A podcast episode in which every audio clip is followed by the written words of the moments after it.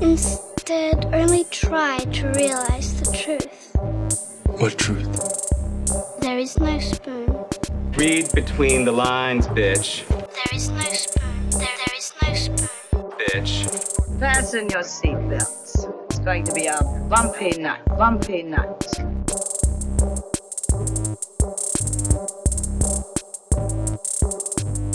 Saludos amigas y amigos, yo soy Mario Alegre Femenías Y yo soy Rosa Colón. y bienvenidos y bienvenidas al primer episodio del 2022 de Desmenuzando. Eh, hoy vamos a arrancar el mes, el año, perdón, hablando de cómics, porque dijimos el final del 2021 que en realidad nos dimos cuenta que no habíamos leído prácticamente nada y los cómics Nada. se habían ido by the wayside. Enough. Así que aprovechando que Rosa compró un Cómics, novelas, Nada, we didn't read, éramos todo audiovisual medium. Eh, doom scrolling, Twitter. si leíamos, eso es lo único que leíamos. ¿Cómo nos vamos a morir Sí. lentamente por los próximos años? Ah, Eh, pero para... yay, 2022. Uh, eh, sí. Anyway, eh, Rosa, ¿de qué vamos a hablar hoy? Vamos a estar hablando de un cómic que salió que se llama Wonder Woman Historia. Yes.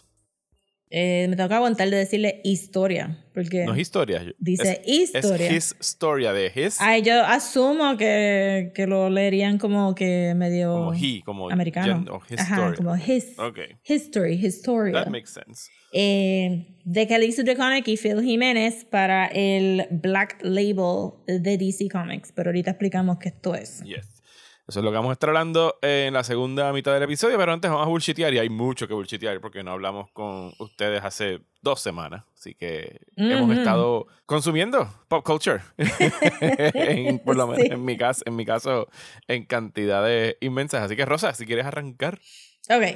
So voy a empezar con una facilita primero porque estoy bien pompeada que en Shutter, please sponsor us Shutter. este, en Shutter es Folk Horror Month Ujú. en enero. Estamos saliendo, salimos del Yellow Month o el Yellow Season porque yo sentí que duró un montón. Ajá. Eh, y pues me estuvo, me está súper cool porque hace rato que yo estaba diciendo, mano, ¿dónde está el folk horror en Shutter? Y Este, llegó. y llegó, pero with a vengeance. So, tienen un, el collection está, el collection de folk horror está super expanded. Me di cuenta ayer que ya incluyeron el documental sobre folk Sí, horror. ese yo lo vi que no sé si- en Sundance. En algún festival del año pasado lo vi, dura tres horas y es buenísimo. ¿sabes? Ah, excelente, estoy súper pompeada porque estaba, empecé a ver el de Yellow y estaba un poquito disappointed que eran como que tres viejitos hablando en italiano Ok. constantly and very fast y yo como que, ah, so estoy bien pompeada para ver el de, el de folk horror y entonces, antes de que incluyeran todas las películas que incluyeron esta semana, que me parece que fue en enero 10 que hicieron como que un massive dump de películas en Shutter, vi una que, que, como todas las de Shutter, que simplemente vi a alguien en Twitter diciendo, ah, pusieron esta película en Shutter. Y dije, pues déjame darle un chance y se llama Pie Wacket. Paiwa, que esa nunca había escuchado de ella. Pie Wacket. Eh, no es de las viejitas, ¿verdad? Porque estoy bien pompeada para ver la folk horror de los 60, de los 70. Este, para mí Shutter es como que ver el título, ver el póster, ver el año, sold. Sí, es 70 stuff. Pero Pie Wacket es más reciente y es de esta muchacha, la actriz que hace de la mamá es semi famosa. I do not know Estoy her name. buscando cómo se escribe Pie Wacket. Pie Wacket. de- de comer pie. P-Y. Ah, ok. No, pie de. Bueno, I'm sure Pie que en algún momento en- escribieron pie con Y, pero tú sabes Pie cómo. Wacket. Nicole Muñoz, Laurie. Holden, Chloe Rose y Eric Osborne. La mamá es alguien que yo he visto en, en otros shows de televisión. Ah, ya sale en Walking Dead, Laurie Holden. Ajá, esa misma. Pues Pie Wacket es de esta nena que es bien como que stereotypically into the occult. So es como que escucha metal, tiene un chorro de emo posters, se viste de negro y takes este witchcraft very seriously, ¿verdad? Ajá. Y, y al principio te puede chocar un poquito como que this is a joke, porque es como que super tropey person, este, que, al- que estoy segura que es que no consiguieron como que los derechos para usar ninguna canción específicamente de metal, o como que en una partecita escuchamos la música y es como que death, death, death, death, destruction, destruction, destruction, como que algo así medio, medio funny. Eh, y entonces pues se, se enfuscan con este autor, es, es bien cortita la película, se enfoca con este autor que escribió un libro sobre the occult en el New England area y los witches y qué sé yo. Y, y eso se, se juntan con que la mamá pues está teniendo problemas, este, mental health problems, está teniendo depression problems porque el papá se murió y decide que, la, que los va a trasladar a ella y a la nena, que es una teenager, Ajá. la va a trasladar a Upstate, Anywhere, New England, ajá. USA. Y que eso causa que la nena se, se enfogone tanto con la mamá que trate uno de los spells que está en el, en el libro invocando a esta entidad que se llama Pywacket. Ok, And then it takes off from there. nice. Sí, sí, ya. Pero- you had me at Pywacket. Nada más que con el Pywacket. I know, eso fue como que I will click on this because I'm interested. Este, y es bien, lo, una de las cosas que me gusta mucho de Shutter, que lo he mencionado antes, es que no todas las películas duran tres horas, que tienen short films de 27 minutos, de 88 minutos, de, sabes, como que no, no son todas como que extra feature length films. Eh, pues que está como que bien cortita y es un buen concepto. It's simple, it's clean to the point y los scares están buenos y los visuales están buenos y tiene un final súper interesante. So, highly recommended. Pywacket me la gocé un montón. Sí, el, el documental que tú mencionas, eh, para los que las personas que tienen eh, Shutter, se llama Woodlands, Woodlands Dark and Days Bewitched, A History Yes. of Folk Horror. Eh, dura dos horas y cuarenta, casi tres horas. Yo me acuerdo- no me acuerdo si lo vi en South by Southwest o en Sundance, no me acuerdo dónde fue que lo vi el año pasado, pero recuerdo haberlo estado viendo y lo veía y entonces iba a Letterboxd como que quiero ver esta y quiero ver esta y quiero ver esta y quiero ver esta porque era literalmente el history of folk horror desde la historia del, del cine de horror hasta las películas más modernas y algo bueno que tiene Shudder que no tienen otros streamers cuando hacen este tipo de documentales que como eh, eh, eh, hace poco Netflix sacó Vor V-O-I-R y eran todas estas series Ajá, de sí, que tú lo habías Ajá, mencionado. que son unas en series de, Sí. de ensayos eh, visuales sobre X películas. Y no tenían ninguna de las películas en Netflix que estaban promocionando en los documentales. Eso es como con running theme con Pero Netflix. Shudder incluyó un chorro de películas de las que salen en ese Ah. documental. O sea que es cuestión de tu ir como que checkmark, quiero ver esta, y quiero ver esta, y quiero ver esta. Eh, así que sí, voy a estar viendo folk horror próximamente porque hay por lo menos dos aquí que recuerdo que quiero ver hace tiempo. Una se llama Eyes of Fire, que estuvo por mucho tiempo en los video naughties, esos de los, de los 80s. De hecho, hablando de videos naughties, busquen Censor en Hulu. Si quieren escuchar Ajá. Sí, hay un, hay un grupo de películas, son como 60 o 70 películas que en Inglaterra le decían los video, nas, video nasties eran. Los video nasties. Y son estas películas que, que como que, ah, so, miran lo que están haciendo estos directores, estas películas deberían prohibirlas y ban them porque miran estos twisted minds doing movies. Y durante ese periodo, ¿sabes? Como que hubo todo este woof woof en la prensa de como que estos directores, entonces crearon todo esto estos grupos de, de censors que tenían que ver las películas y pasar por ellos. Y esa película de censor eh, se basa en esa época de Inglaterra, pero Mm. con a- alrededor de una mujer que es uno de estos censors. Y pues las películas que ve se le meten en la cabeza y crean exactamente el pánico que estaban generando en aquel momento. y está bien buena, está bien filmada. Eh, pero sí, eh, Eyes of Fire. ¿Tú te recuerdas de, de Darkwater, el Japanese horror? la, sí, versión ajá, japonesa. ajá. Pues que, que eso era algo que era parte del personaje de la mamá, que ella leía Ajá, estos libros que eran como que, ajá, bien intensos y pues que she was getting hysterical over what she was reading. Qué nice, lo voy a chequear. Sí, busquen Censor también en Hulu. Mucha, mucha película de horror. La otra era, ¿cuál era? Witchfinder General. Esa la quiero ver hace años con Vincent sí, eso Price. suena como que, what? sí, es un tipo que está quemando brujas. O sea, that's it. Ese es el plot. Ajá. Lo- los blurbs de Shutter son bien buenos. Sí, déjame son, decirte, son, como bien, que nunca... son very enticing. Como que, huh. Ajá, y a veces uno como que, oh, ok, ok, the most, este, the most depraved Vincent Price film, you know, oh, oh, ok. Ok, pues that's high praise. Vamos a verla. sí, so, estoy bien pompeada con Folk Horror y Shutter, estoy bien, quiero verlas todas. Pues yo, por mi lado, mira, no, no lo iba a hacer de esta forma, pero ya que tú estás hablando de horror, casualmente he estado viendo. Yo, desde que empezó el año, yo tengo un ritual de año nuevo. Y, eh, y es Ok. que una vez acabe el año, yo estoy tan harto de ver Prestige Cinema, de este que nos envían Uf, para votar a fin de año, creo. todos los todos los dramas, todas las películas que quieren ganar premios, etcétera, etcétera. Yo hago un detox masivo y me voy a ver, entre comillas, trash y Hollywood Entertainment, pero por un tubo y siete llaves. Así que durante estas pasadas semanas he estado viendo cosas como, por ejemplo, una película que nunca había visto, Exorcist 2, The Heretic. Yo nunca había visto esa Ah. secuela. ¿Tú la has visto? De verdad. ¿Y cómo tú me recomendaste Exorcist 3 y no habías visto Exorcist Porque 2? Exorcist 3 es... eh, ok, aquí me o sea, yo vi... como que, how does your mind de work? chamaquito yo vi Exorcist 3. Y Exorcist 3 es una Ajá. película que en realidad lo único que se repite es el personaje del detective. Y I'm not gonna spoil it. I mean, Pare- pero aluden a par de sí, cosas, aluden. sí. Pero yo brinqué la 2 porque la, la 2 tenía tan mala fama que yo nunca la vi.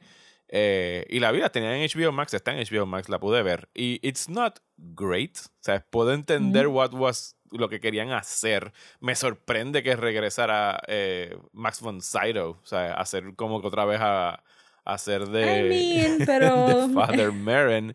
Pero es básicamente como que tratar de, de analizar psicológicamente a Reagan. O sea, tú la has visto, ¿verdad o no? He visto clips, pero nunca me sentaba a verla Se completa. pone bien weird. Yo diría que, o sea, es un, es un ambitious failure. Sea, como que por lo menos they Mm. tried something. Porque se ponen con estas imágenes. Están tratando de como que encontrar el origen de Pazuzu y todas esas pendejas. Pazuzu. De Pazuzu.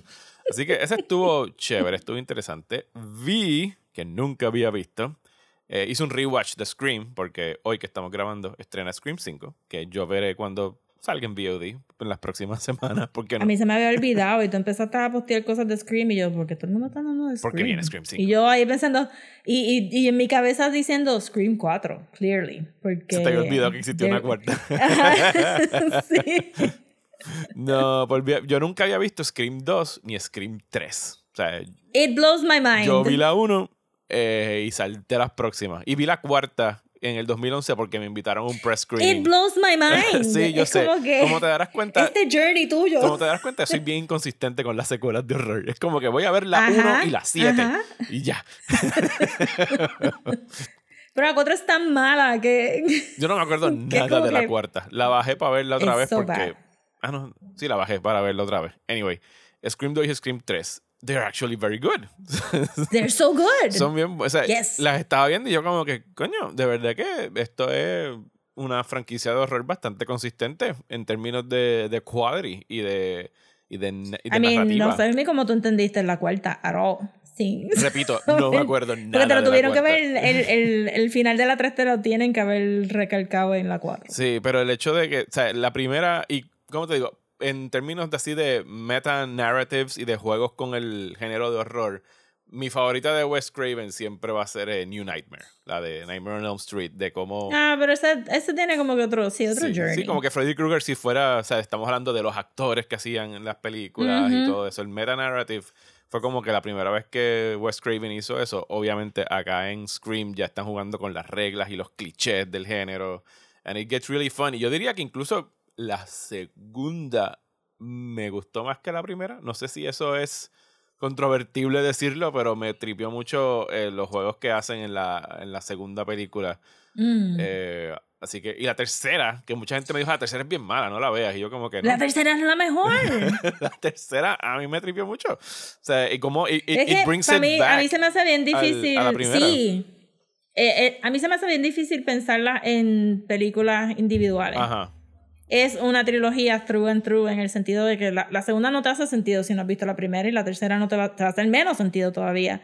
Y la manera que, que pudieron crear estos twists donde una historia tan sencilla se va complicando y complicando y complicando, como que la historia era que habían matado a Maureen y que, ajá, y que Sidney tenía que, que vivir con eso. Simple. Sí. Pero se convierte en un, en un Sí, they- they- como que they- denunciando they el casting couch de, de, fucking Hollywood y todo eso. ¡Uh! Eh, y, Y Harvey pero Weinstein era productor de la película. I'm sure que se sintió aludido. I'm, I'm sure que he Este- didn't give a shit. Exacto. Pero que, que they complicated the story no para añadirle eh, decoraciones, sino para really make the story richer en lo que iba cada secuela y jugando con los tropes. Porque mucho, porque lo hablamos en reglas, pero lo que ellos están haciendo, lo que ellos hicieron fue usar el trope para romper el trope. Ujú. Y y les quedó brutal. La segunda es excelentísima. Como, y como todos los libretos te hacen creer en tantas vertientes, porque parte del charm de Scream es tú estar sentada viendo la película y estar diciendo, este es el, este es el killer, no, este y es el killer, como no, que a, este es a killer. cancelarlo. O sea, como que cuál es cuál. Ajá. Ajá. Y eso estaba ahí desde la primera. Y tú dices, ¿cómo me van a sorprender en la segunda? And they do it. Y después te dicen, ¿cómo me van a sorprender en la tercera? And they do Ajá. it.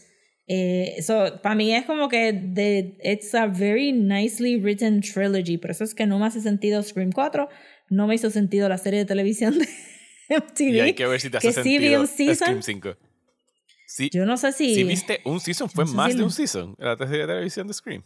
No. Yep. Yo creo que yo me enteré esta semana que hubo una serie de televisión de Scream. Yo la vi porque me gusta Scream.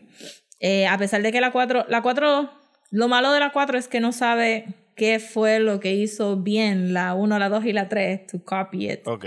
Eh, so había mucho como que está bien que tú pongas misdirections, pero los misdirections no fueron clever y eh.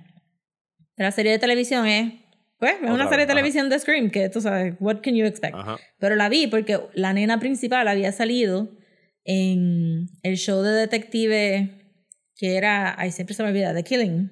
Ajá, The Killing. se llama. No el de, no el de Gillian Anderson y el The Fall. Irish. The Fall es el de Gillian Anderson. Eh, Exacto, The The Killing es el otro. ajá. Que la nena había salido ahí y pues me había, o sea, me había gustado cómo actuaba. So dije, ah, ok, pues le voy a dar un break en Scream. Y después, oh no, it's still an MTV show. It's bad. Pero sí, me tripió Pero mucho. ver, la tercera, mira. A ti no te mató, porque de verdad consiguieron a Tori Spelling para que hiciera segunda. de Sydney. Ajá, porque en la Ajá. primera hablan pestes de Tori Spelling y yo digo como que Tori Spelling nunca se va a With my luck, it's gonna be Tori Spelling. Ajá. Y, que, Y sale Tori Spelling en la segunda.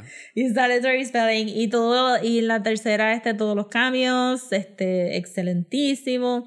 Como usaron a Randy después de que Randy había Ajá. eh, been taken out of the picture. I mean, Heather Matarazzo siendo la hermana de Randy. Amazing. Sí, todo. es un time capsule. Sí, está bien. Bueno, definitivamente es un time capsule. Si vieron mis tweets en estos días, era como que, ¿qué hace toda esta gente en esta película? Y de repente, ¡boom! Cambio de Jay and Silent Bob. Ok, estamos en los aughts. O sea, el late 90s. aughts. Amazing, amazing. Yo las vi todas en el cine, de verdad. Era como que Scream va a sacar otra, vamos para allá. Y, y, y era como que. Y esa me gustó, par. Y mucho, mucho de la razón que me gustó fue por, por Parker Posey. Ah, sí, no. Yo, Que se la yo come. Adoro a Parker Posey. ¿Sabes? Cuando yo vi esa primera escena, que era como que, espérate, aquí está Emily Mortimer, Parker Posey, Jenny McCarthy. What the fuck is going on en esta película? Pero sí, Parker Yes. Posey, eh, tuve miedo toda la película, como por favor no maten a Parker Posey, no la maten temprano, como que let her be here hasta lo más que pueda de la película. Y sí, duró bastante. Así que, Yeah. yay for Parker Posey. Eh, y lo otro que vi de horror fue. eh, vi Dolores Claiborne, que nunca lo había visto ¿What? ¿De en verdad? Stephen King Adaptations, que es, o sea, si nos dejamos llevar por el canon de Stephen King, es como que no tienen nada sobrenatural, o sea, es solamente como que un murder. I mean, tienen Eclipse. Tiene un eclipse, sí, pero que es, es de esta época de los 90s de Stephen King, donde estaban haciendo Shawshank y Green Mile, que eran las cosas más dramáticas Sí. posibles, ¿sabes? Que no habían monstruos ni nada por el- Digo, habían monstruos, pero real life monsters. Ajá, exacto. Eh, Yo me leí el libro y vi la película. Sí, y yo como que me novela. imagino que el pitch fue como que, mira, tenemos a Kathy Bates eh, y su hija va a ser interpretada por Jennifer Love Hewitt, eh, Jennifer Love Hewitt, eh, por Jennifer Jason Lee y eso fue como que A sold. whole nother movie hubiera Sí, no, eso. definitivamente hubiese sido muy... No, no, no, esa, la combinación de ellas dos, que las dos pueden ser, like, very darks. O sea, estuvieron... Sí, y estuvo depressed. Y es como que, oh my god. Todas estas conversaciones de Dolores con Kathy Bates en el full New England accent. Ajá. Sí, no, pero le está metiendo el New Este- England accent, pero por un siete llaves. Y la otra, la viejita que ella cuidaba. Ajá, la, que también era que famosa. actriz. Eh, bueno, el personaje era una actriz. La, la actriz Ajá. que hace de ella, no me acuerdo ahora mismo cómo se llamaba. I can look it up. Es eh, Judy Parf Parfait. Judy Parfait se llama. Como parfait, como el bizcocho. No, P-A-R-F-I-T-T. Parfait. Perfect. Perfect. ok. No es parfait. Eso también actuó. De verdad que es una película de Stephen King con tres female leads Ajá. que se la comen. Y que tratan específicamente sobre female o sea, abuses y todas esas Ah, y la nena que hace de Jennifer Ajá. De la- este, Lee es la de Dead Like Me. Sí, ah, ok, esa no la había identificado. Sí, la que hace de chiquita. Sí, lo que pasa es que después le pusieron el pelito rubito, le hicieron los labios, eso no se parece, Ah, pero ok, ok. era este, la, la baby de, o sea, la teenager, era, después salió en Dead Like Me. Pues sí, Eh, Que es una serie que bendito, todo el mundo se olvidó que existía. Pero it was good. Yo no, no, no vi Eh. Dead Like Me, nunca. Ah, it was good, it was good. Pe- ah, y Dolores es, es canon también. Hay otras películas que mencionan a Dolores. A Dolores Claiborne. O sea, otras películas de Stephen King. Ujú. Imagino otras Hay otra, no me recuerdo ahora mismo, pero sí, eran como que lo que pasó, todo el mundo sabe lo que Dolores hizo, lo que pasó por esto de Dolores and stuff. La mencionan, pero no dicen qué, qué pasó. Bueno, ¿qué potencial tenía la serie de Castle Rock en High? ¿Cómo lo Sí, destruyeron? eso es lo que iba a decir ahora, como que it would have been great si eso hubiera sido incluido. Pero bueno, yo no sé. No, bueno, algún día vamos a hacer un episodio de What happened with these adaptations and how did they fuck up so badly. Ese es el título del podcast. sí, el título es How did they fuck up so badly. Pues hablando de fucking up so badly, Ajá. vamos a hablar de Encanto. ok, saquen lo- los pitchforks y las antorchas. Ajá, sí, este, unpopular opinion. I did not like Encanto. Ok, cuéntame. Eh. No podemos hablar de Bruno. Eh, bueno, claramente todo el mundo podía hablar de Bruno. They literally sang about it. este, so, sí, este, no la, no la iba a ver, de verdad. Este, no me llamaba mucho la atención y Carla dijo, mira, todo el mundo está diciendo que es bien mala. Vamos a verla and we have evidence of it or we were wrong or we were right. Y fue como la media hora que yo miré para el lado y ella estaba con esta cara de... I'm not feeling it.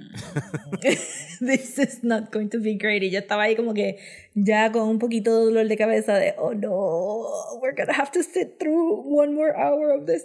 Este, que, que literalmente en algún momento grité, ¿cuán larga es esta? Porque it's pretty long.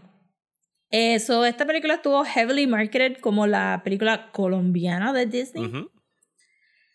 Yo no vi nada en la película fuera de dos o tres instances al principio que te dijeran que era actually Colombia. Bueno, y Pues, mencionan si tú arepa. no sabías, eh, a lot. Y buñuelo. Y la ropa, ¿sabes? Si tú sabes, tú sabes. Pero la película no te ayuda a, a entender ciertas cosas. Y de verdad que ha sido a través de las personitas que le gustó mucho la película en, en Facebook. Que han puesto todos estos memes explicando tantísimas cosas que la película nunca eh, explicó que hubieran hecho que la, que la historia fuera más rich de lo que realmente es, porque as it is, no hay antagonista, no hay conflicto, es un family drama sencillo, y, pero dura un montón de tiempo y te quieren hacer vender como que hay alguna intriga o que hubo algo, pero no te lo explican, es como que... La, la escena de que tú ves a los papás, ¿verdad? A los abuelos Ajá. de los, los Mirabel, que ellos están corriendo en el río, que va a ser después pertinente, but we don't see it until the very Ajá. last part of the third act. Y que quiénes son esos, esas personas en los caballos que los están persiguiendo y por qué. No viene absolutamente nada de caso, but it was like very important. Ajá. Y, Sí, pero son de esas partes Ajá. históricas que Disney no va a tocar ni con un 10 foot pole. pero lo pusiste en la película. Porque esta película pudo haber empezado con la canción de Esta es la familia Mirabel y tenemos un milagro. Y echabas para atrás y enseñabas las dos orugas. Pero tú decidiste enseñar el sufrimiento de la abuela Ajá. sin ninguna explicación whatsoever. So yo estaba como que, ¿are they indigenous people? ¿Are they normal Colombian people? O sea, normal en el sentido que eran ciudadanos de alguna ciudad y ahora estas personas. So tuve que ir a buscar información y es como que todo este rollo de esta guerra civil y se supone que fueran soldados que los estaban persiguiendo a ellos. Entonces eso ponía el contexto de que la película era de los 60s, 70s Colombia. Ah, sí, yo, a mí nunca me estuvo como que exactamente claro el año donde se estaba desarrollando esta película, en términos de la historia de Colombia. Ajá, y no que todas las películas deberían de tener este contextos históricos, pero regresaba mucho a Moana, ¿verdad? Porque Ujú. Lin Manuel también escribía las canciones de Moana. Y en Moana tú tienes un definitive, esto es preconquistadores. So ya tú sabes más o menos lo que le va a esperar, pero aquí tú pusiste y lo volviste y lo recalcaste, lo pusiste al principio, lo recalcaste con la canción y lo recalcas al final con la resolución de Mirabel y Isabel. Pero tú no das ningún contexto histórico. Y si, y si los números dan, pues esta película está pasando en los 70, 80, que es cuando están todos los carteles y todo, está, todo este revolut de narcos comenzando en Colombia. Ujú. Y tú tienes de momento esta comunidad que está completamente segregada. Nadie dice la palabra Bogotá, nadie dice la palabra Medellín, No hay nadie en este small town que quiere ir a estudiar en universidades fuera. I mean, no hay ni una escuela. Vamos a empezar por ahí. No hay ni una escuela. Y tú tienes esta comunidad de gente de Colombia encerrada en un monte nondescript que puede ser el mismo monte que salen up. Ajá. For all intents and purposes. Y todo el drama es que esto, estas personitas que tienen poderes aparentemente no quieren usar sus poderes para el beneficio del town porque it's too much. Personitas que Pero tienen ni- poderes que para mí de las partes más inverosímiles de, de la trama es que el sacerdote católico era como que, yay, ustedes los witches, yo soy pro Sí, ustedes. Y como que- Como que no, that would never happen. Not in a million years. Está súper insane. Entonces, este. Al personaje que voy, a, que voy a coger como ejemplo, y yo soy. No estoy, estoy, estoy shitting on it, obviamente, porque no me gustó, pero no me gustó porque el libreto estaba bien flojo. Ujú. O sea, la animación está bella.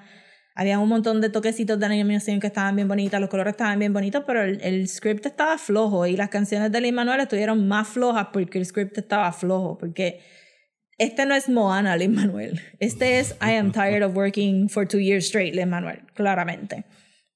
Todo el mundo habla de Luisa. Y Luisa era la nena que estaba, que era fuerte, Ajá. ¿verdad? Pero Sin hablar de la otra, que lo único que tiene es La como que escuchar de lejos, which makes no sense y que no ayudó para nada en el plot, pero whatever. Luisa pues tiene la canción que todo el mundo está hablando, que, que se identificaron, porque es las presiones de ser la, la, ¿verdad? la hija que todo el mundo dice pues, que Luisa bregue porque Luisa es fuerte, Ajá. que Luisa bregue porque Luisa es fuerte. ¿Quién es Luisa? No conocemos a Luisa en lo absoluto. No conocemos a Luisa. so, eh, al final, todo este rollo, al final, para que Luisa simplemente diga, mira, yo no quiero seguir ayudando a la gente o no quiero tener tanto load porque quiero descansar. Pero es como que, pero ¿qué más tú quieres hacer, Luisa? Nada. Luisa no quiere estudiar, Luisa no tiene hobbies, Luisa no tiene wants, no tiene desires. Luisa lo que quiere es sentarse en una hamaca tres segundos y descansar antes de seguir alzando cosas fuertes. Que cuando pierde sus poderes, como quiera, puede cargar un piano y eh, a mí eso como que made me very angry. como que, you could still drag the piano, woman. You are still strong. Es que no eres super strong. Nada, la cosa es que todo esto también me, me fueled la idea de que en Twitter se empezó a hablar de gente recomendando 100 años de soledad si te gustaba Encanto y yo estaba como que, ¿what? no. Y me hizo pensar que nada de esta película es mágico realismo al final del día. No, es mágico, O sea, esto mágico. no son- Es mágico, mágico. es mágico, mágico. Es mágico, mágico y no hay manera que tú lo ates a mágico realismo. Todo esto, toda la magia es de- bien obvia y todo el mundo reacciona a la magia y no es una metáfora para otra cosa.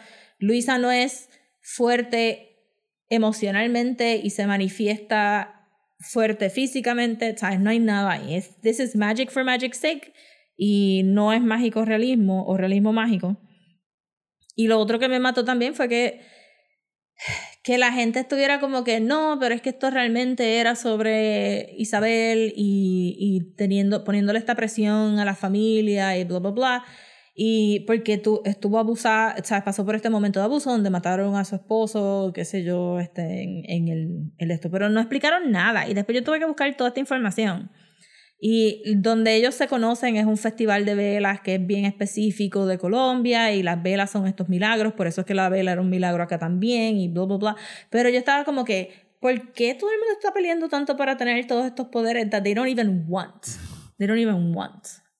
Eh, la historia para mí de verdad se tuvo que haber acabado con nadie teniendo poderes y teniendo que aceptar que it's through hard work. Like the build, como, como construyeron la casa en el tercer acto. Ajá. It's through hard work that you earn these things para poder echar para adelante. What a concept. Y tú dices, pues la película se, se acaba con ninguno de ellos teniendo poderes y teniendo que re- rebuild la casita. Nope. Que no era una, que no era una casita. Era una mansión. Era una fucking mansión. Spanish colonial, for no reason. Este. So. Yo pensaba que se acababa ahí y al final todo el mundo recupera sus poderes. Simplemente la abuela no les va a exigir que hagan nada con sus poderes. Great. Eh, y se acaba la película ahí y nada se resuelve. Y Mirabel se queda estancada en la casa sin poderes, teniendo que bregar con su familia. Y eso es lo- ese es el futuro de Mirabel. Ajá. No. That's her future. Pero eso no es lo que pasa. No. So, lo único que otro que voy a decir es que no pude bregar con que en una familia tan afro-latina solamente la personita que tenía el pelo lacio era la que era la más linda de todas. I don't know if they noticed that visual, pero cada vez que decían que la... fí- Fíjate, no, le dije a la abuela Isabel, pero yo creo que la nena es Isabel, la nena No me acuerdo los nombres. indígena, no me acuerdo, whatever. La nena que O sea, todo el yo- mundo yo pensaba que era confieso, linda. yo- Porque, Yo, me quedé dormido como 20 minutos en el cine cuando la fui a ver. Yo estaba como, eh, de verdad como que no, me aburrí mucho durante la película, pero cuando empecé a ver como que los story beats y eso, porque at the very least Disney tiene una fórmula que puedes seguir y, Ujú. ¿sabes? A mí no me gusta Tangled, pero Tangled tiene nice story beats y tiene como que algo sobre abusive families. Moana a mí me gustó mucho. Eh, pero Encanta es como que me, me dejó sintiendo bien, como que, ah, esto es lo que tú piensas que es Co- Colombia, ok, está, está bien. Eh, y las canciones estuvieron como que media flat. Eh, y entonces pues que, que todo el mundo dijera que ella era la más linda cuando todas las personas de la familia eran absurdamente guapas. Ujú.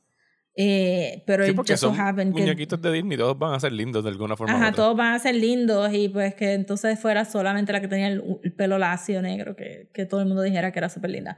Also quiero que todo el mundo se entere, por favor. Maluma no es el que canta la canción de Dos Orugas. Yo sé que era el, el choice porque le dieron, yo busqué después, I googled it. Y mucho del marketing fue anunciar que Maluma iba a salir en la un película. colombiano en el soundtrack. Ajá. Digo, tienen, a, no, tienen a porque Carlos Vives. Él canta, creo que la canción que sale el... La cumbia. Sí. Sí. La de Encanto. Sí, yo me estaba preguntando como que, Encanto. ah, ¿dónde sí. está Carlos Vives aquí? Es Porque, Carlos Vives. Ajá. Pues, pero anunciaron mucho que Maluma iba a salir, pero Maluma solamente tiene tres líneas en la película. Eh, y porque sé que cuando empezaron a cantar la de Dos Orugas, este, esta le dijo, oh shit, ¿este es Maluma? Y yo como que, can't be. Y, y, porque I'm sure que sabe cantar, pero I'm just saying que no lo iban a dejar cantar. Y entonces lo busqué y no, es el mismo compositor de la música. Asumo yo que Luis Manuel solamente hizo las líricas, Yo entiendo que son las líricas, sí. Que fue lo mismo que hizo en Moana. Que él Y en no Hamilton, o sea, la música, como tal no compone. Él tiene alguien, un partner que es el que hace la música. No sé si trabajó aquí. No, esto es como un muchacho porque, porque ya le están dando como que promo de que él fue que cantó las dos orugas y si esa es la canción que van a Sí, la que sometieron al... a espetar en el... Ujú. Ajá, pues entonces él cantará la canción, pero ajá, la idea es como que tú pusiste a Maluma en la película, so uno asumiría que lo vas a dejar cantar en algún momento, pero no, no lo, hizo- no lo usaron. Y, y otra amiga también, Ivia, también me dijo, no, eso fue Maluma. Y yo como que, Mm, mm. no, Maluma no lo dejaron tocar un micrófono nada más para esas tres líneas. So, sí, estaba bien disappointed con Encanto y a, diferente, a diferencia de otras películas latinas que salieron el año pasado Ajá. o que tocaron temas latinos.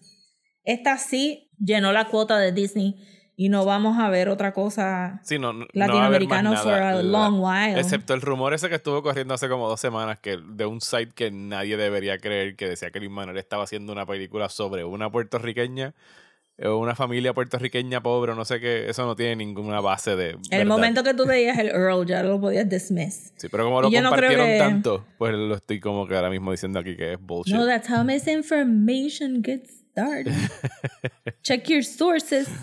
Sí, ya, este, ese es el disappointment, que ya Disney pues llenó su cuota de mercado latino y pues ya, como que se acabó. Ya tenemos a Coco, ya tenemos Encanto, pues Ya, hay dos, no jodan más. Y ahora, era este, y ahora tenemos eh, la de la. Ya tuvimos a una persona afroamericana que fue en Soul, que la convertimos en Exacto. un gato la mayoría del tiempo para que no tuvieran que bregar con eso. Y ahora vamos a tener a otra normal persona para el asiática Ajá. que vamos a convertir en un red panda para que tampoco tengan que ver las personas asiáticas en pantalla mucho tiempo. Y no la vamos a sacar en el I'm cine noticing tampoco. a trend de lo que hacen I mean, con- de personitas afroamericanas es un trope ya full. Bueno, de personitas, whatever que no sean blancas, las, le hacen body swap a un animal. O sea, es para rápido. Sí, es medio weird. De verdad que, qué sé yo, como que yo no sé tantísimo de Colombia, nada más, na- solamente he podido ir a Bogotá una vez y me gustó un montón.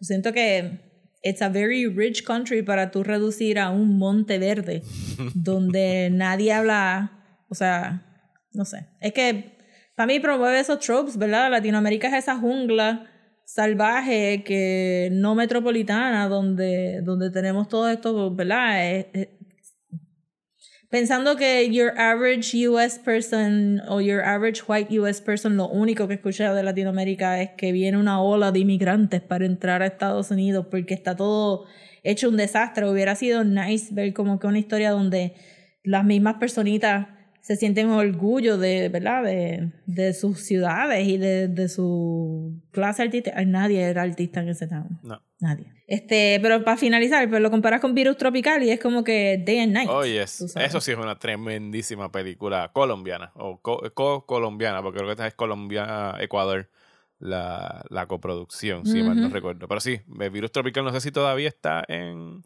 Amazon Prime, pero ahí fue que la vimos, quiero decir, el año pasado, pero probablemente fue antes, I don't know. Ya fue a principios del 2020. Puede haber sido así al principio del 2020. Anyway, hay un episodio por ahí, búsquenla, es bien buena. Eh. Y vamos entonces a seguir hablando de arte, pero ahora arte gráfico, cuando toquemos eh, Wonder Woman Historia. Historia.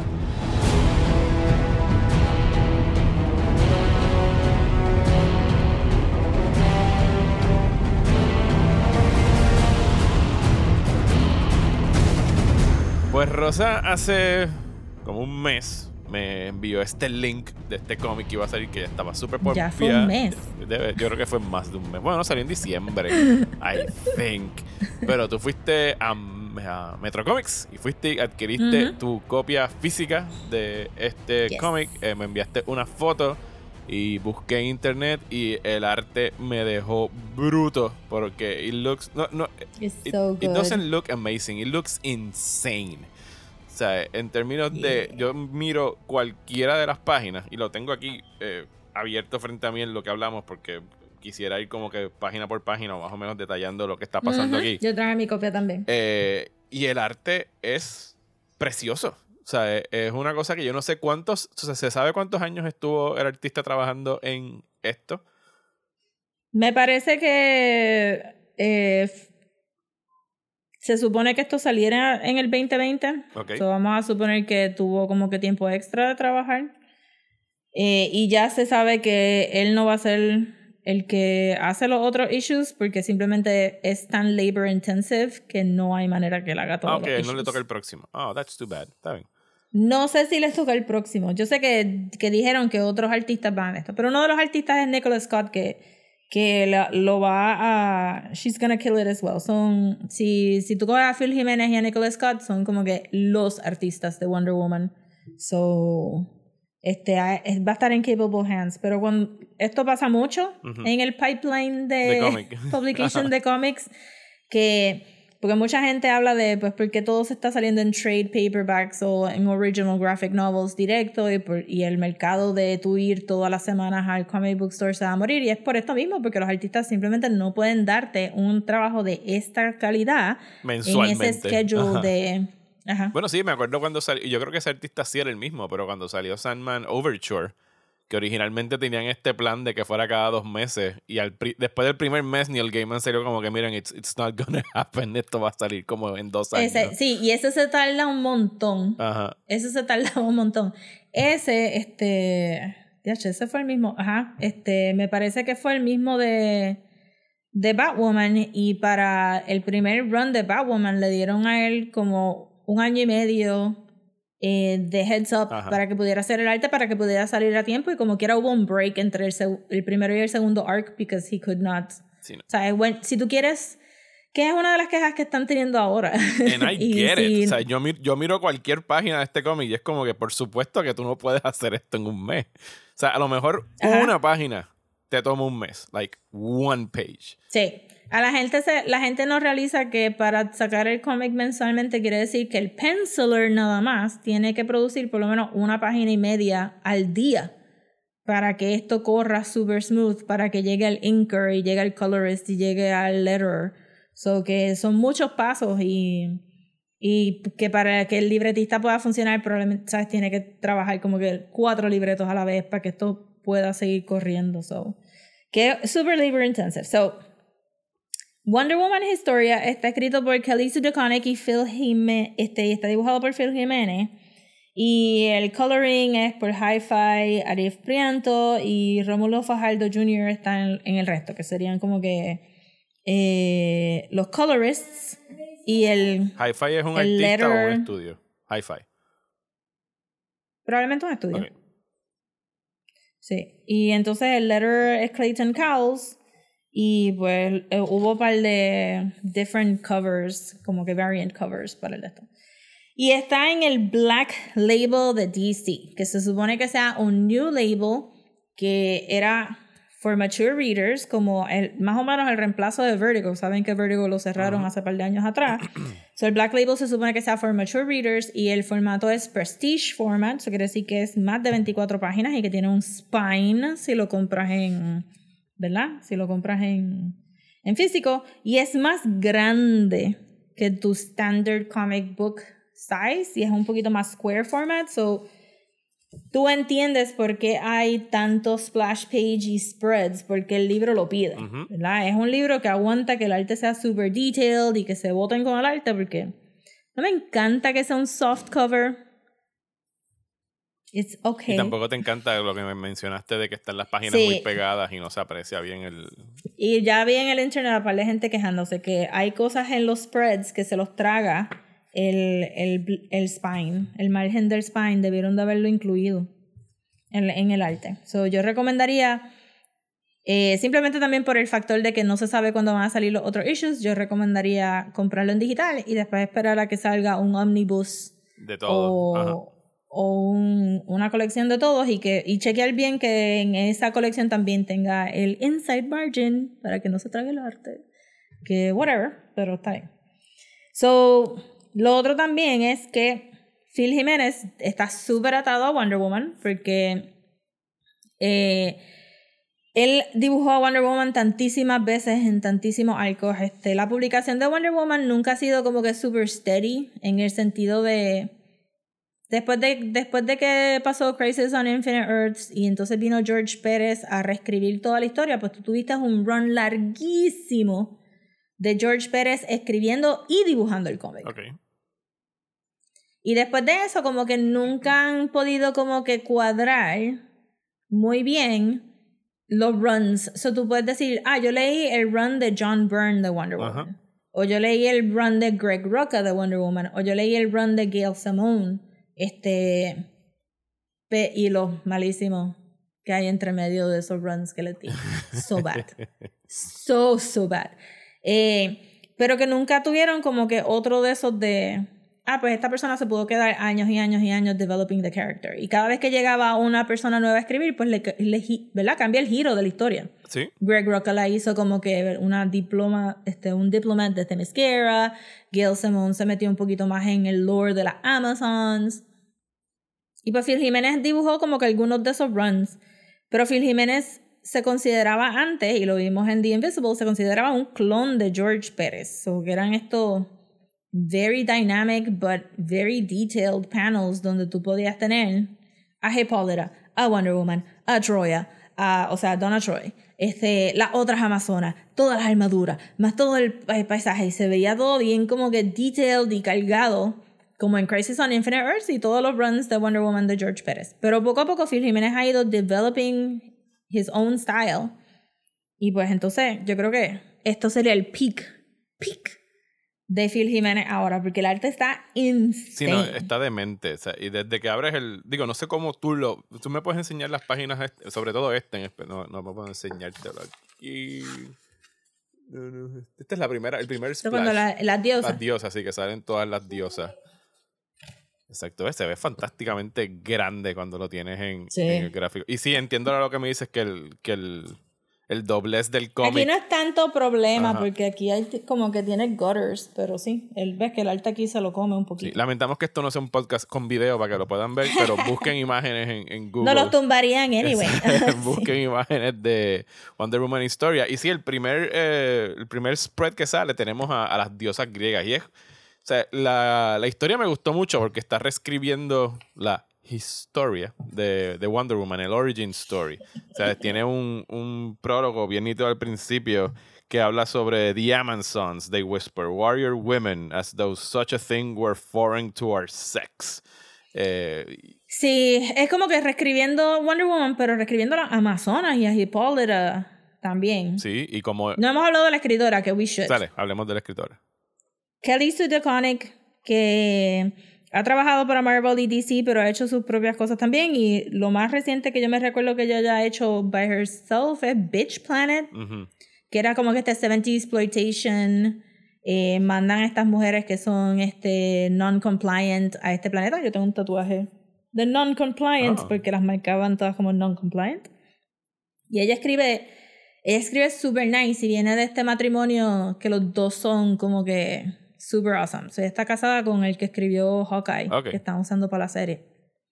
So, los dos son como que bien dynamic. Y ella estaba en los cómics antes que él. Y they're very como que high concept, really nice writers que tú sabes que tú vas a... que lo que ellos escriben es gonna be fun and it's gonna be como que very unique. Ujú. Y creo que, que, que como tú estás diciendo ahora, la manera que reescriben todo lo de que Wonder Woman es bien unique. Sí, porque lo que conocemos a- de a Wonder Woman, versión. por lo menos lo que yo conocía, es que la- las Amazonas eran las hijas de, de Ares, que es de hecho es el- la, la que usan de, para Wonder Woman la película. O sea, todo ese cuento que te hacen de Ares, de God of War, y de dónde salieron las Amazonas, y dónde se esconden en la Tierra. O sea, siempre había sido una historia que si te ibas bien para atrás, pues empezaba patriarcalmente. Y aquí lo que hacen es están tratando de hacer... Bueno, menos en el Golden Age. Exacto. Y aquí lo que están haciendo es como que no. De hecho, la primer- de las primeras citas que salen es como que The Amazons have no fathers. ¿Sabes? Tienen madres específicamente, como vemos en este cómic, que son pues las diosas griegas, las múltiples esposas de Zeus. Eh, eh, ¿Qué más? Específicamente. Sí, porque Ajá. en el, en el Golden Age de Wonder Woman, pues ella recibía boons de los dioses, pero eran como que, pues, how do you explain some things? Pues tienes que usar men, men gods, ¿verdad? Como que tiene la fuerza de Hercules, porque no hay una diosa de la fuerza. So ellos, they made this mishmash. Eh, y después, este George Pérez, que fue el definitive Amazon este backstory por mucho tiempo, era que esta estas mujeres que habían sido, que se habían muerto por violencia masculina, tenían el, el boon de estas diosas, ¿verdad? Que es lo que están diciendo aquí, este, tenían ese boon de, de, de regresar a la vida, pero en George Pérez la, la regresan a Griega, a, a- Grecia. sí, a Grecia. So, es como que te moriste y te hicimos Amazonas, pero para que tú entiendas bien por qué tienen que haber Amazonas, we're gonna bring you back y tú tienes que vivir la vida de un mortal y vas a ver todo esto como que todo este sufrimiento y todo eso y vas a vas a querer hacer tu, tu sociedad de una manera bien distinta, ¿verdad? Como que no es como que simplemente pues las resucitaron y las tiraron ahí a ser amazonas, which is I think where this is going. Y en el sentido de que en este cómic ya rápido Hippolyta es bien diferente. Ajá. So, entonces, eh, después de eso, lo único otro que las Amazonas tienen es pues que, que Hercules viene a robar el Girdle of Gaia y las esclaviza, ¿verdad? Ujú. Hacen como que se van a casar, las esclavizan y por eso es que ellas usan los, Los ¿verdad? brazaletes. los brazaletes Ajá. de metal para recordarse que alguna vez fueron subjugated y que no quieren seguir subjugated. Y that's pretty much it. Y ha cambiado de vez en cuando, como que pues en el New 52 te ponen como que pues sí, ya son como que estos mythic, este mythic stuff y, y no, en el New 52 no, no había una- necesariamente una atadura al mundo real de ya ellas vivieron este sufrimiento. Eh, ¿Verdad? Ujú. So, aquí rápido empezamos con que, que es super crazy, que las diosas se dan cuenta que, Ajá, que están siendo subyugadas que por hay violencia Ajá. patriarcal. Brutal. Sí, y que se revelan y que están, tienen como que un audience con Zeus. Y Zeus lo dibujan cabronamente como este titán verde monstruoso. Donde está teniendo discusiones con todas Sí. sus esposas. Eh, y el arte es muy evocativo. I mean, no con todas las esposas, con, con, con Hera. Sí, porque yo siento que para donde yo pienso que el cómic va a ir es para tratar de explicar por qué Hera a veces la han escrito como que tiene encontronazos con Wonder Woman. Porque aquí hay durante las primeras páginas como que se está dando este movimiento para todas estas diosas rebelarse en contra de Zeus y Hera, que es la esposa de Zeus, al final como que echa para atrás. Y dice como que yo, yo Sí. las apoyo, pero no voy a rebelarme en contra de, de mi esposo, en este caso, que sería eh, Zeus. Sí. Y en cierta forma, pues ellas, ellas se ven como me- que se sienten traicionadas por Hera, pero hay algo que está sucediendo con Hera behind the scenes en sus decisiones que no está completamente explicado en, en este cómic, pero que sí sugiere lo que tú estás diciendo, de que le van a dar un trasfondo a Hera que no se había visto hasta ahora en, en los cómics. Sí. En el New 52, la historia empieza con. Con. este. La historia. El, uno de los villanos de la historia es, es, es Hera. Eh, porque no cuadra. Como que en el New 52 a Hera le molesta que Hippolyta y Zeus tienen un demigod que es Wonder Woman. Ok. Pero eh, Hera nunca fue parte del panteón de dioses que dio boons. So, este, eso es lo que hace que el cómic sea bien interesante porque entonces parecería que ella va a meter manos más con la rebeldía de Hippolyta que tiene que venir por ahí. En los cómics Hippolyta es este la, la creación de Diana es también un acto de rebeldía de Hippolyta. Ok.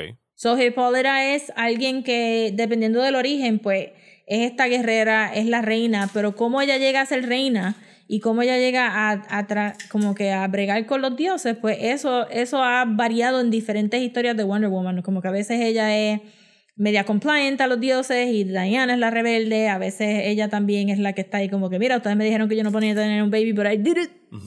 este, y cosas así. So que siento que, que lo que el cómic para donde va es que, ajá, que Hera va a, ins- va a instill la rebeldía que ella no puede demostrar a través de Hippolyta, y entonces ahí es que... Y lo va a hacer behind the scenes. Y lo va a hacer behind the scenes. Entonces me pareció que fue super nice que Artemis es la que está más encojonada. Artemis es la, la Eh, Hunter, ¿verdad? Ajá, la Hunter, la Kid, porque hay, hay una amazona en Wonder Woman que se llama Artemis, que se supone que era, que sal- ha salido, en- ha salido en- aquí y allá en otros, en otro de los medios, pero ajá, que, se, que es la más hot-headed versus Diana, que es como que la más como que, no, there's gonna be love and peace and war and all of that. También me gustó mucho que porque en, la- en los otros cómics usualmente lo, lo, y lo vimos un poco en la película, que la- las Amazonas están divididas entre Antiope y Hippolyta. Ujú. Y en otros cómics de, de la época de George Pérez, las de Antiope eran como que las Amazonas de Van Amigdal y eran las más guerreras y estaban usando como que weapons de Modern Age versus las Amazonas de Hippolyta que se habían quedado en Themyscira y todo este rollo. Y aquí esto está brutal porque todas las diosas tienen su propia tribu. Sí, todas. O sea, a todas le conceden una. Todas. o sea, y son 12, 8, son un montón.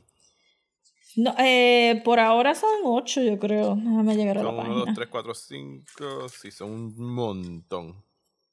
Pero hay un, Pero hay es- un spread bien brutal que salen como que todas ellas Sí. paradas abajo con sus hijas, como que con sus amazonas debajo de ellas, como si fuera casi. es- yo veo ese panel, ese panel no, ese, es- ese spread y es como que. O sea, no puedo concebir cuánto tiempo tomó dibujar eso y pintarlo. Cuando dicen, No, cuando dicen el que- coloring, ¿sabes? Eh, este, este tipo, Phil Jiménez, él solamente hace el blanco y negro, o sea, Los pencils. los pencils, ¿verdad? No. Los pencils. Y alguien después viene a hacer el Los inking pencils. y después alguien a hacer el Ujú. coloring. Sí. Ok. Vamos a buscar quién fue el inker. Ah, mira, no hay inker, no hay inker en créditos, so vamos a asumir que Phil Jiménez hizo los inks también. Que- Pero Ajá. usualmente lo que hacen es que alguien hace los pencils y se lo pasa a otra persona que hace los inks. y después alguien hace el coloring. Ajá. Sí, porque it's too much. O sea, todos los, Sí. todos los indie comic artists se ríen. Este, porque los indie comic Hacen artists todo. hacen todo Ajá. esto by themselves. Pero en un estudio como DC y Marvel, pues va a haber diferentes steps porque tú tienes que estar feeding el production line constantemente. So, estoy buscando así la página por acá porque me encantó. Ajá, exacto. Que te dicen entonces todas las main Amazons de cada una. So, entonces, eh, Ajá. es la de Demeter. Eh, Hestia, eh, digo, Io es la de Hestia. Menalipe, que es un nombre que ha salido mucho en Wonder Woman. Menalipe es de Hecate. Helene es de Athena y Helena es, Helene es un little person. Ajá. que también tenemos diferentes body shapes Sí. en Amazonas. Bueno, en- entre las diosas Sí. también al principio, eh, la diosa esta del, del amor era como que esta mujer eh, de, de piel más oscura, redonda, ¿sabes? Ajá. Pythia es la de, la, de Aphrodite y Antiope es la de Artemis. Y Antiope es la que canónicamente se considera la hermana de Hipólita. So esto va a estar súper interesante, ¿verdad? En la película vimos Antiope es este, la mujer esta... Eh, Robin, Robin Wright.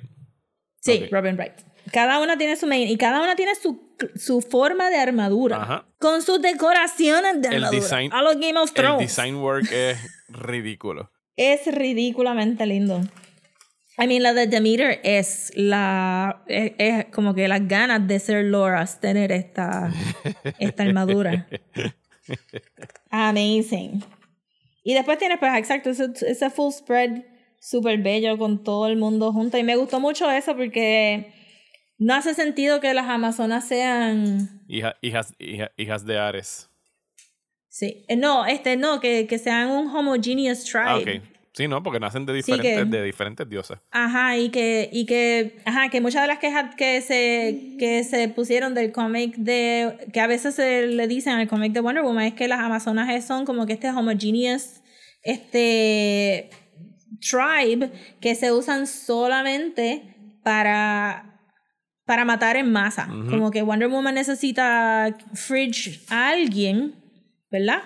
Pues entonces matan a todas estas amazonas y como nunca hay un número claro de cuántas amazonas hay, pues entonces tú puedes tener estas escenas bien masivas de todas estas amazonas muriéndose over and over and over, porque no tienen como que defining traits y son simplemente esta masa de mujeres, pero aquí ya rápido las estamos separando como que tan y tan cool en estas tribus que, que le va a dar ese como que...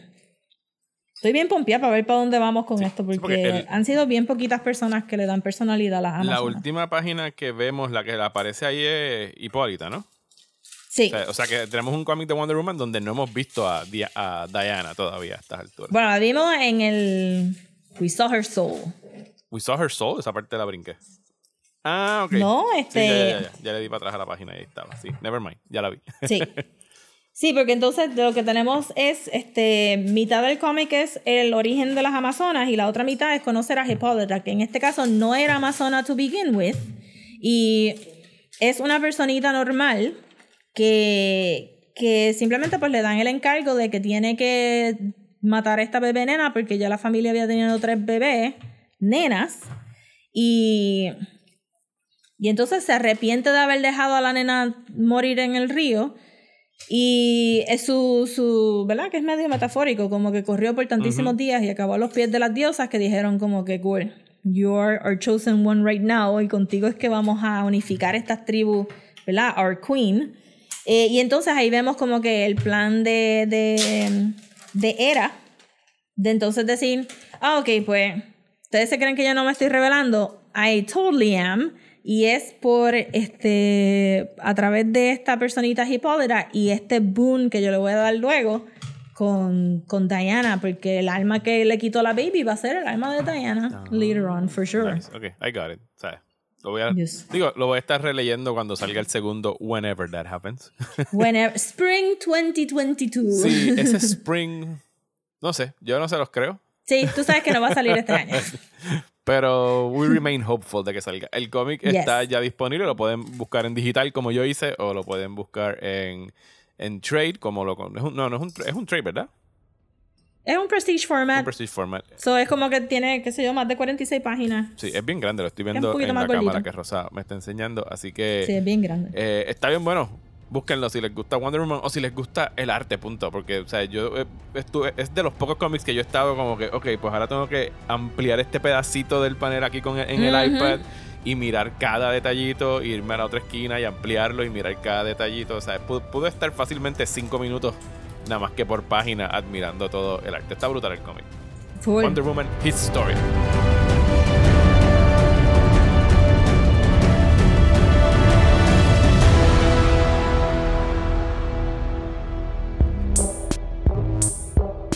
Y hasta aquí este episodio de Desmenuzando. Muchísimas gracias por escuchar, específicamente a las personas que se han suscrito a nuestra página de Patreon en patreon.com slash desmenuzando, donde estamos llevando una campaña de llegar a 75 eh, Patreons para llegar a nuestro goal y hacer el próximo Hate Watch. Esto también se llama hashtag eh, Rosa tiene que ver West Side Story. Eh, No voy a ver West Side Story a menos que lleguemos a esos 75 pages. Ok, conste, no tiene que ser necesariamente West Side Story. Estoy buscando cosas que Rosa pudiese, probablemente pudiese odiar para que tenga que verla. Así que si van a nuestra página en patreon.com slash desmenuzando, en el nivel de un dólar o cinco dólares al mes, los, de- los que están en los 5 dólares van a poder recibir dos episodios adicionales que este mes van a ser uno acerca de nuestras cosas más anticipadas del 2022. Yeah, yeah. Eh, y también vamos a estar hablando de Eternals, que estrenó ya en Disney Plus y Rosa no la vio cuando estuvo en el cine, así que vamos a tener una discusión que no tuvimos eh, hace tres meses cuando estuvo por el cine. Todo lo de Marvel va a ser siempre tarde por culpa mía. No importa, lo- lo- eventualmente hablamos de ella, como hablaremos en algún momento de No Way Home en febrero, cuando salga en, VOD. Así que regresamos la semana que viene para hablar de qué, Rosa. Vamos a hablar de Yellow Jackets. O sea, Yellow Jackets, la, la serie que no sé si se han dado cuenta en redes sociales, pero empezó, por lo menos en mi timeline, empezó con dos o tres eh, personitas hablando como que tienen que ver Yellow Jackets, tienen que ver Yellow Jackets. Está disponible en Showtime. Si son Gen Xers de la generación de los 90s, ¿sabes? Una serie muy recomendada.